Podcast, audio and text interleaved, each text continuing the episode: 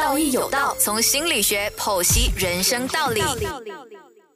欢迎大家收听《道义有道》。嗯，我们今天呢，我们线上有啊、小梁，Hello，大家好，我是小梁，亲子教育讲师。是小梁。我们今天讲到亲子哦，也是到你的老本行啦，就讲到呃，究竟对现在的家教，就是说这个亲子教育里面啊，我们是用什么一套方法去呃激励孩子，是鼓励孩子啊？因为我们讲到这个激励，我们以前小孩子想想到的就是，哎，你有考几个 A 啊？你就可以拿多少的，比如说可能红包啊，对对 对都是用一些是是是，呃啊，比如说用玩具啦，还是一些有一些人是用文具啦，我觉得文具好像看起来好像奖励性不大哦，但是还是会有人的，比如觉得他们有文具给他们啊，在拿哎呀，还是拿些好成绩的时候，会答应他带他去旅行啊，带他去某个地方去玩呐、好、像今天我们讲到这个话题，为什么呢？会延伸到，就是因为你是做亲子教育的嘛，你可能在很多方面是你知道呃现代的父母，你觉得他们是怎样对孩子的？现在？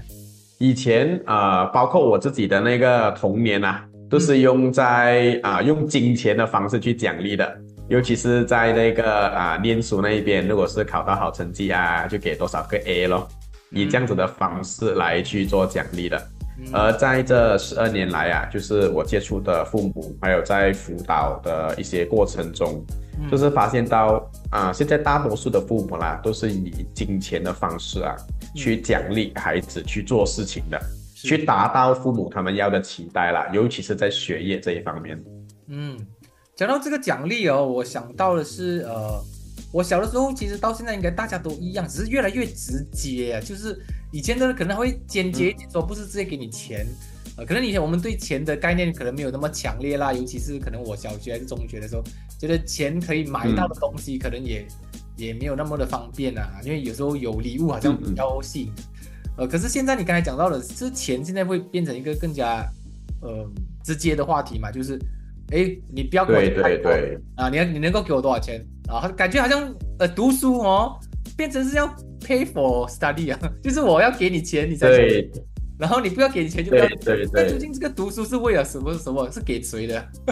是啦，孩子自己都忘记了哦，就是得到对这个奖励太多，都忘记了，哎，到底念书是为了我自己还是为了父母啊？嗯所以除了钱哦，物质上的奖励也是其中一种啦。嗯。就是诶，如果我这次我考试拿到多少颗 A，嗯。除了给钱，我还要一些物质上的奖励，比如说买 iPhone 啊，哦。我要 Tab 啊，哦。那些物质上的奖励也是要求蛮多的。明白明白，但是这种呃嗯。本末倒置的行为，我我个人觉得有点奇怪，是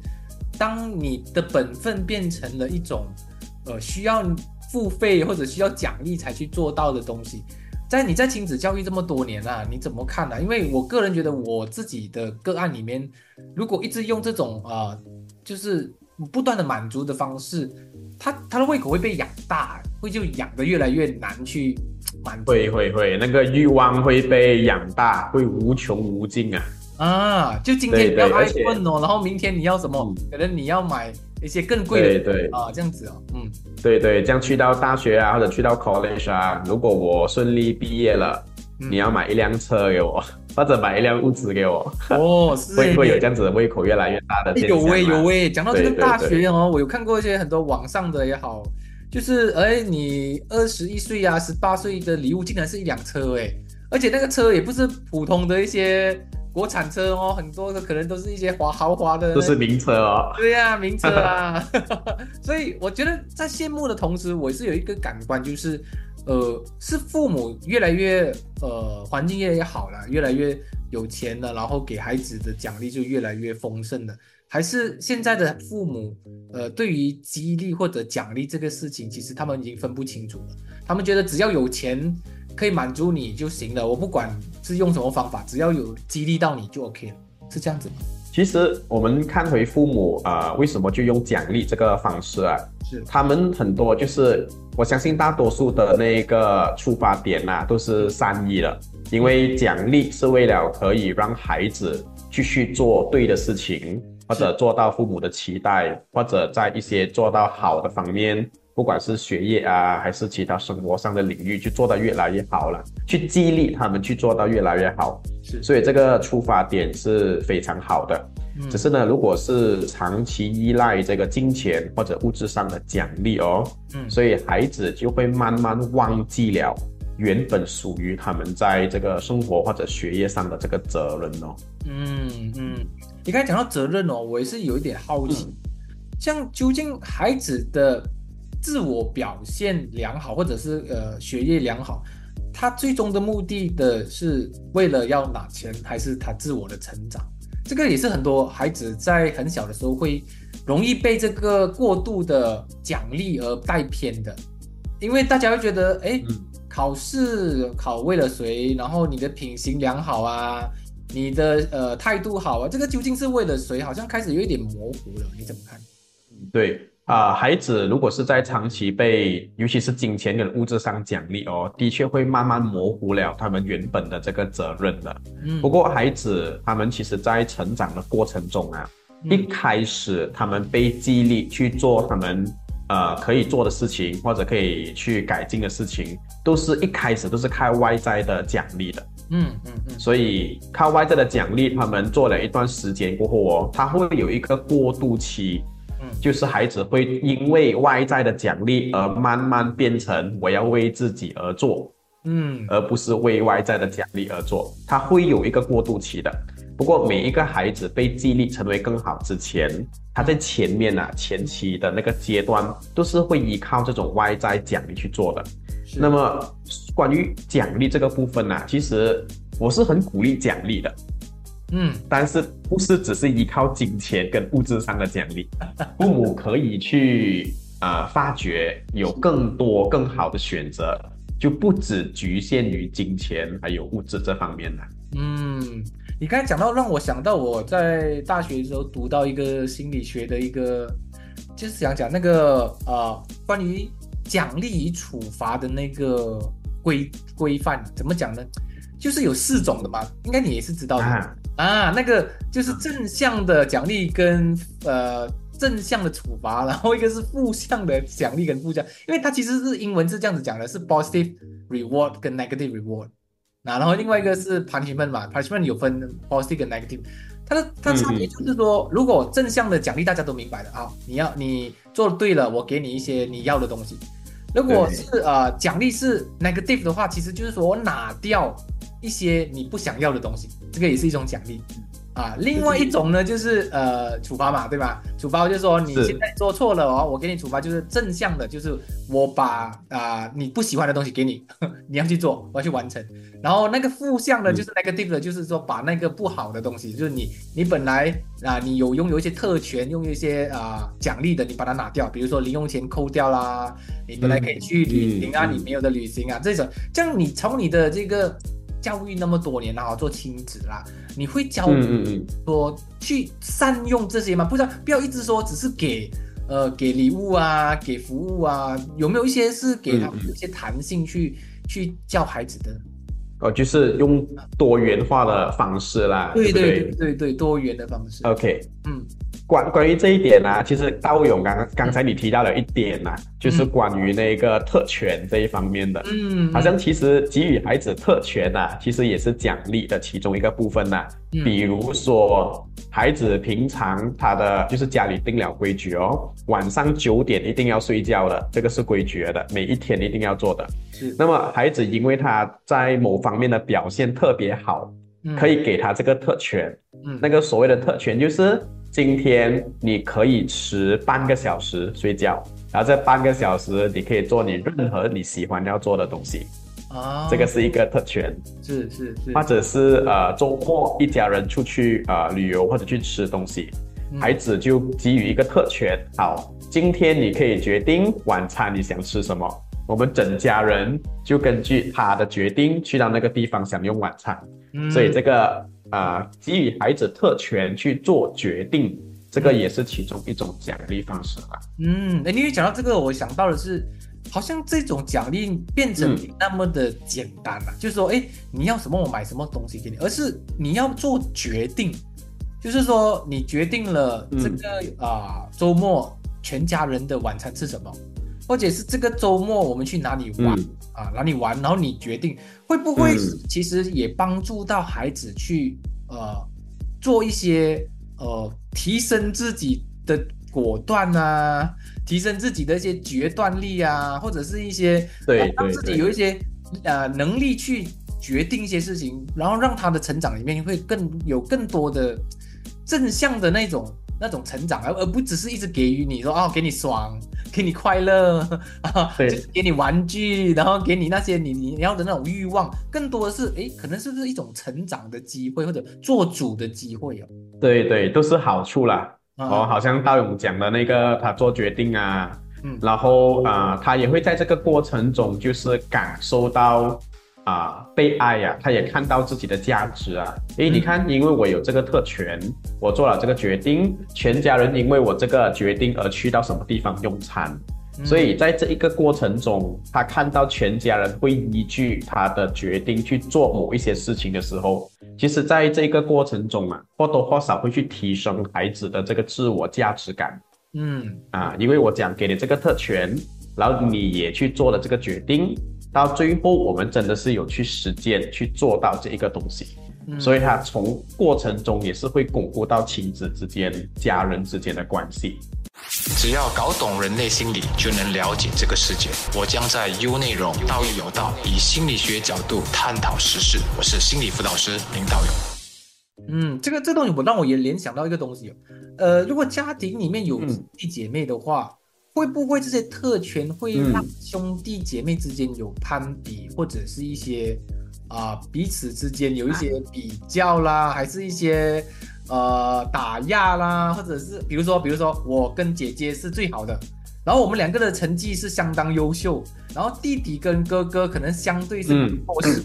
这样我们会不会诶联合起来啊？嗯然后一起就是用利用这个特权，一直去 so called 霸凌啊啊，也不算到霸凌这么严重啦，但是就是一起去弄、啊弄那个兄弟姐妹啊 OK，啊，弄他说，哎，你想你喜欢吃的东西，我就去吃。我偏偏就是每一次我做主的时候，啊，我就会跟姐姐一起决啊，决定我们要吃什么，我就是不要不要跟你们商量了，这样子会有这样的这样的呃比较有趣的现象吗？有这个可能性的，就是说啊、兄弟姐妹之间他们会去做比较，然后延伸去到霸凌的那个阶段。嗯，所以，如果在这个所谓的奖励哦，要做到避免这些事情发生啊，是，父母把制度透明化是很重要的。嗯，比如说，哎，因为今天呢、啊，妹妹她在学业上她进步了十五八仙，嗯或者他进步了多少八仙，哎，所以他有这个特权去做这个决定。嗯所以，当其他兄弟姐妹就是他明确知道这个孩子他被奖励的原因是什么，就会去减少他们那一种攀比啊、不公平啊、怎么样怎么样的一个现象咯。这样他们会知道哦，原来妹妹是因为成绩进步十五八仙，她有这个特权。那下一次我的成绩也进步十五八线，我也可以不可以要求有这个特权啊？这样子在在对，就是把整个奖励的制度啦。就是你呃把那个奖励制度把它摆明过后，就是让大家都明白这个游戏规则啦。像如果一些偏向优势的兄弟姐妹，我们应该要不要去给他一些怎么讲呢？去去防备他，或者是做一些心理教育，告诉他们说，哎，你们每次的成绩都特别好，或者是每一次你们都有一些优势在你们的身上。对于弱势的兄弟姐妹，我们应该要怎样透过这个奖励，让彼此可以平衡，而不是因为有奖励的机制导致。啊、这个亲子教育变成一种很不平衡的存在，因为有一些孩子就是比较不不被待见的啦，然后有一些孩子就是特别不被，好像老师也好，成绩也不是特别好，然后也不是很优秀啊，这样这样他们应该要怎么样的方式可以让这个奖励机制会比较给大家都有机会受益呢，而不只是讲那些做对的事情或者优秀的人得到利益呢？明白。如如果是说，呃，三个人就是，如果是家里有三个兄弟姐妹啦，成绩都啊、相差很大，就是一个成绩比较弱，然后其他两个他的成绩就比较好，所以要他们进步十五八仙，可能就是一个很挑战的事情嘛。嗯那么给他们这个特权，可能可以在其他父母希望他们进步的一个地方咯。嗯嗯啊，就是在其他方面，因为他在成他如果他成绩好，他在其他方面可能做家务啊，或者品行啊、待人处事啊，他一定有一些地方是需要进步的。所以就可以往那一方面去设计咯。这个是第一点。嗯。然后第二点哦，每一个孩子他们想要的奖励啊，可能都不一样的哦。比如说啦，嗯。家里的大哥啊，嗯，他可能不会很渴望所谓特权这一件事情，因为大哥在家里都是有地位的嘛，大哥大姐，大多数很多事情是他们说了算的。我是大哥大姐，来弟弟妹妹来跟着我，啊就是很多他们有那一种啊，在家庭地位有主宰权力的那一个优势，所以他们可能不会去特别渴望特权这一件事情。是是是，但是他们可能在其他方面有所追求，比如说在精神层面，因为有一些大哥大姐，他们常常被父母讲哦，你要做榜样啦，要让小的啦，所以他他会被给予很多的期待跟要求，所以在这个过程中啊，可能所谓的大哥大姐会少了父母看到他们的亮点或者值得肯定的地方，或者看到了没有讲出来，嗯，所以大哥大姐他们可能追求的不是所谓在特权上的奖励，反而是在这一种语言上的赞美啊，谢谢你照顾啊弟弟，谢谢你在这三十分钟内很有耐心的教弟弟完成这几道数学题嗯啊，他们可能是要这一些比较具体的肯定跟赞美，而且在越多人的面前表扬他，哎，嗯感觉越不一样哇。叔叔阿姨在的时候，哇，用这个机会去做表扬哦，哇，那个感觉真的是很不一样。嗯所以啊、就是总总结就是说，对于每一个孩子啦，要采用不同的那一个呃奖励的方式啦，因为每个孩子渴求的东西不一样嘛。嗯，像你讲到这个东西，嗯呃，我我突然想到的是，呃，如果给呃不同的人有不同的需求嘛，这样我们那孩子可以不嗯可以根据自己要的方式去改变那个奖励的机制呢？比如说，有人要特权，有人嗯要赞赏，有人要物质，有人要精神上的一些啊、奖励。那么孩子有可以有决定权嗯，在这个这个啊、就是家教里面的一个系统里面，他有有孩子可以说，哎，我我要我不要你这个，我要另外一个 啊，或者是他他可以说有讨价还价的余地嘛？哦，可以呀、因为选择权也是一种奖励啊。啊，他可以，他可以选择要哪一个奖励，也是也是一种奖励啊。那个本身就是一种奖励了，是是是，因为是可以的因为我。感觉在他们我不容易哦，因为他们来讲就，因为这个这个这个奖奖励的机制好像是一个啊、父母要很能够投入跟很认真的去执行，而不是一种好像对便这样，好像觉得哎，我今天，因为因为今天我们的那个啊、听众们，更重要的是让大人们去明白这个奖励这个东西对孩子来讲，他们是很认真的，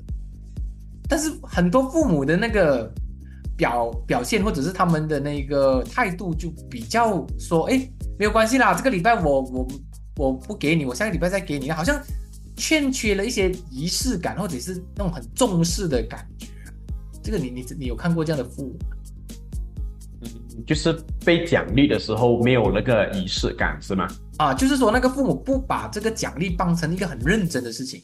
就就他觉得，哎呀，我我我下个礼拜再满足你啊，不用紧，我这个礼拜我好像就就哦，不重要。对对对，不是那么重要的感觉，对，这变成孩子有时候满心期待的，呃，要被赞赏啊，但是父母自己刚好那天也是可能有一些脾气啦，有一些呃嗯嗯他的状态啊，然后不在状态的时候，啊，他们可能会讲一些很丧气的话。这个因为父母可能他不把这个奖励看成很重要的事情，可是对孩子来说，这个的确是一个很、很、很确定的，就是说在他的家庭里面的呃感受啊，他们的地位啊，真的是大大影响他们在家里面的这个状态的。嗯嗯嗯嗯，对对对，有些孩子他有跟我讲过说，呃，当他父母给他选择他要什么奖励过后，嗯啊、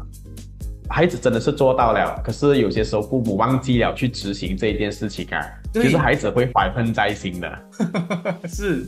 是这样。如果如果呃我们的听众们的父母哦，他们不小心嗯做的不够好啊，有什么方法可以去补救，或者是是再再再度的启动这个机制呢？因为因为父母有时候让孩子失望了，孩子就觉得，哎呀，你讲话都是假假的啦，你每次讲是这样讲，我做了你又没有做啊，那种感觉，对你你会怎么怎么教父母处理呢？怎么样教父母处理啊？如果是之前呃没有做到的，然后现在想重新启动回来，不管是给孩子特权啊，还是物质上的奖励啊，还是言语上的肯定啊等等，如果要重新启动，就从最简单的事情开始吧。比如说啊，孩子是很喜欢听故事的。所以啊，父母平常都忙着工作，晚上是不能给给孩子讲故事了，让他睡觉的。嗯，所以当孩子真的是做到了一些事情，父母要给奖励的话，诶，可以从最小的事情开始啊，比如说，诶，这样子在我们在这个星期几，妈妈妈咪或者是爸爸抽出一个五分钟或者七分钟给你讲故事，嗯，啊，就是陪伴他去做他喜欢做的东西啦。所以啊，这个这个小小的举动或者这个小小的承诺，会帮助父母进行一个自我训练呐。就是哎，我讲到的这一件事情，而孩子做到了，收他要的奖励，这样我就要去给他。所以从最小的事情，用最少的时间、最少的精力，父母有信心，在他能力范围内能够做到的东西，先去承诺。然后才慢慢这样子逐步逐步去啊，持续性的去进行这一个奖励吧。嗯嗯嗯，我听到这重点了，就是父母本身也要真的很参与，跟真的有诚信在那边的啦。就是因为这个这个机制是，对对，需要有大人的认真啊，就是跟权力的参与，而而不是那种好像呃，这个机制只是一个。让孩子听话的机制，而是父母也要把这个事情当做真的来看。搜索优内容，声闻天下事，优内容你的资讯充电站。这样，你在在这过程那么多的亲子的教育里面呢，有没有父母是告诉你说，呃，他会遇到什么样的困难呢？除了我我刚才提出的东西以外，还有什么样的困难是大概困难？嗯，会遇到。呃，目前为止，我遇到呃，父母告诉我最大的困难呢。就是那个时间呐，执行的时间点，嗯，就是他要他做了这个东西，他要去给孩子这个奖励哦，好像嗯，比如说口头上的奖励赞美，这个可以去执行啦，好像让孩子去执行一些特权啊，或者哎，我答应你拜六礼拜带你去哪里玩呐，就是要给孩子要比较花时间跟精神的。这一方面的奖励哦，父母就比较难去执行，因为现代的父母工作都越来越忙，是，所以他们也不是全部觉得奖励不重要，父母也认同奖励重要，只是有时候定了下来过后，自己没有办法付到去那个时间跟精神哦，就导致了奖励的这个所谓的制度啊，或它的影响力越来越少了，所以时间是一个蛮大的挑战，所以。才会有这么多的父母倾向于用金钱跟物质去奖励，因为有三个关键的部分是快、简单、方便。给钱是最快的了，哇！有收拾家，有收拾家，有收拾房间，来十块钱。嗯，哇，成绩有进步，去 shopping mall 买一个玩具，那给了你啊。下一次，这一次八十分我买了这个玩具啊，下一次九十分，来自己去玩。啊，就很很很很快呀，很快很简单很方便呐，所以每一个都会倾向于用这一种方式，但是它不能够呃长久，因为真正能够留在孩子心里面啊，那个有有那个触动啊，有那个被奖励的那个触动跟感觉的哦，都是需要花上时间跟精神的。必须这一个是不容易做到的啦。嗯，你刚才讲到这个，也是我觉得很多父母卡住的地方，就是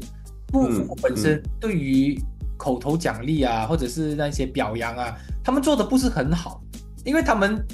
很少去称赞别人，然后他们称赞别人有点硬硬的感觉啊，然后真真心的去好像感受对方的感受，也好像做的不是很好。哦，所以变成父母也是变呃，相对于说你说的很对，用物质去奖励是最快最最准的，快很准啊。哦，应该要讲嗯嗯就就是你你说买了这个东西嘛，这个东西肯定是这个东西嘛，没有说呃，哎，我我跟你讲了这个东西，我陪你玩，你觉得不开心，是我没有投入啊，或者是我讲话的时候我没有专注在你身上，那因为那些都是很多的变数，但是买东西是很确定的哦，我买你要 A 我买 A 给你哦，你要 B 我买 B 给你啊，但是这个东西要怎么去平衡呢？如果你这么多年的经验来看的话，因为很多父母一直跟你讲我做不到，但是他越做不到，孩子可能越渴望嘛。因为有时候父母是这样的嘛，你给他太多的物质的话，孩子渴望的往往就是你没有给的时间啊，你没有给的那些啊嗯嗯陪伴啊、专注啊。有时候你跟他真跟他真的是走进他的生命里面，或者是他生活里面去看清楚他们的需要啊，这个好像反而是相当重要的。嗯嗯嗯，所以大勇讲到是关于父母，嗯他实在是没有办法腾出这个时间嗯。去参与奖励孩子这个部分，对不对？嗯嗯所以在这一边啊、我是看到很多父母是有需要去学习怎么样去创造自己的时间呐、这个是很重要的。嗯。很多时候不是说父母没有时间呐、嗯嗯嗯。而是父母有一些东西抓着不放手，导致他们没有时间去啊、参与跟孩子生活或者去奖励他们。比如说啊，嗯先说做家务这件事情就好了。嗯很多就是啊，我听很多妈妈的心声呐、他们很多家务是要自己动手去做的，嗯连另一半要参与哦。有一些完全是不给另一半参与，因为他嫌另一半做到不够好，嗯没有他做到这么干净，嗯孩子也做到不好，所以哎呀，每次看到另一半啊，或者是孩子做到不好啊，他会很头痛，所以会心想，倒不如这个东西我自己做回，因为做家务只有他觉得是他做到最好，所以很多啊、父母，尤其是妈妈，会把很多东西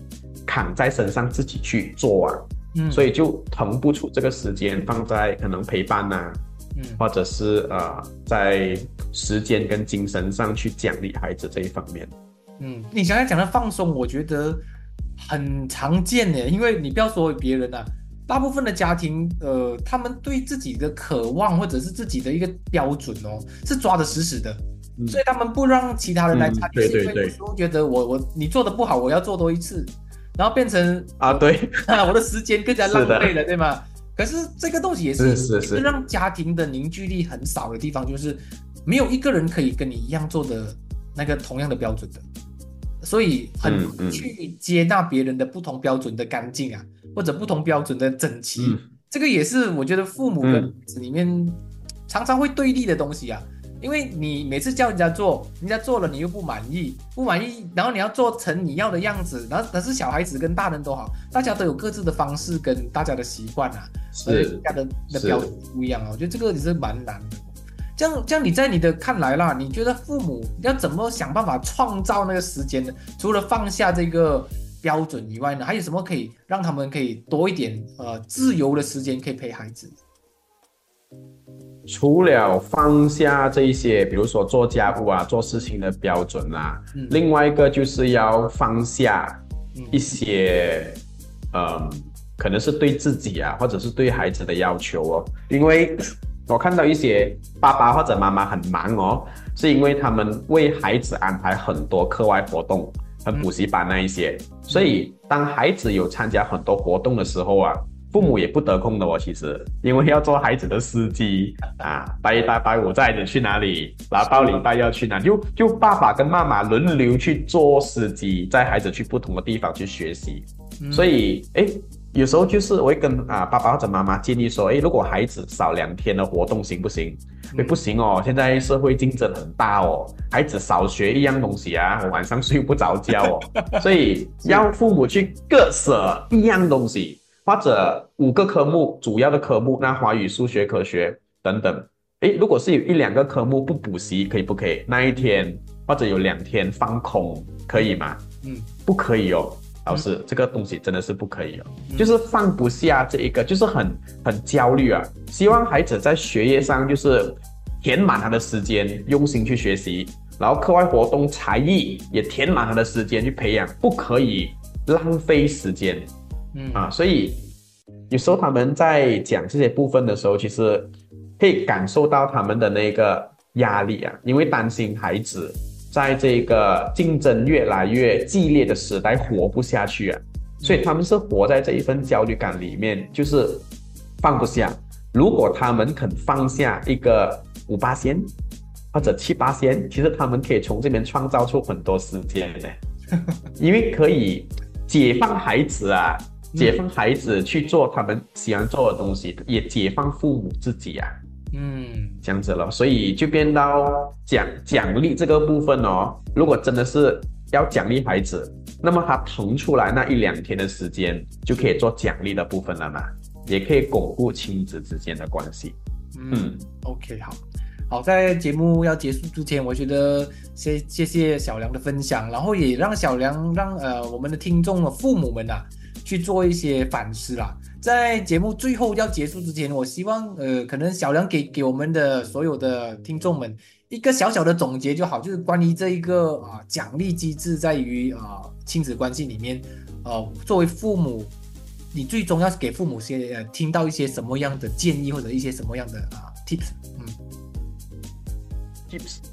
那个 tips 就是啊。我啊，我我不反对啊，金钱跟物质上的奖励，但是不能够只依赖这两种，好像特权上的奖励啊，时间上的奖励啊，语言上的奖，这些也是很重要的。如果现阶段父母真的是啊，不能腾出这么多时间，就专注在学习怎么样用口头去赞美孩子，让他有感觉的。然后第二点，好像拥抱啊。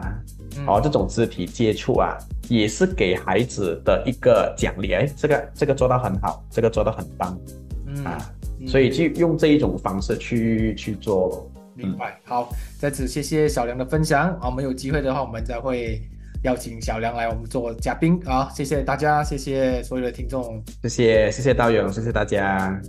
更多资讯可浏览面子书专业心理自信文字之旅，听心理辅导师林道勇与你道义有道。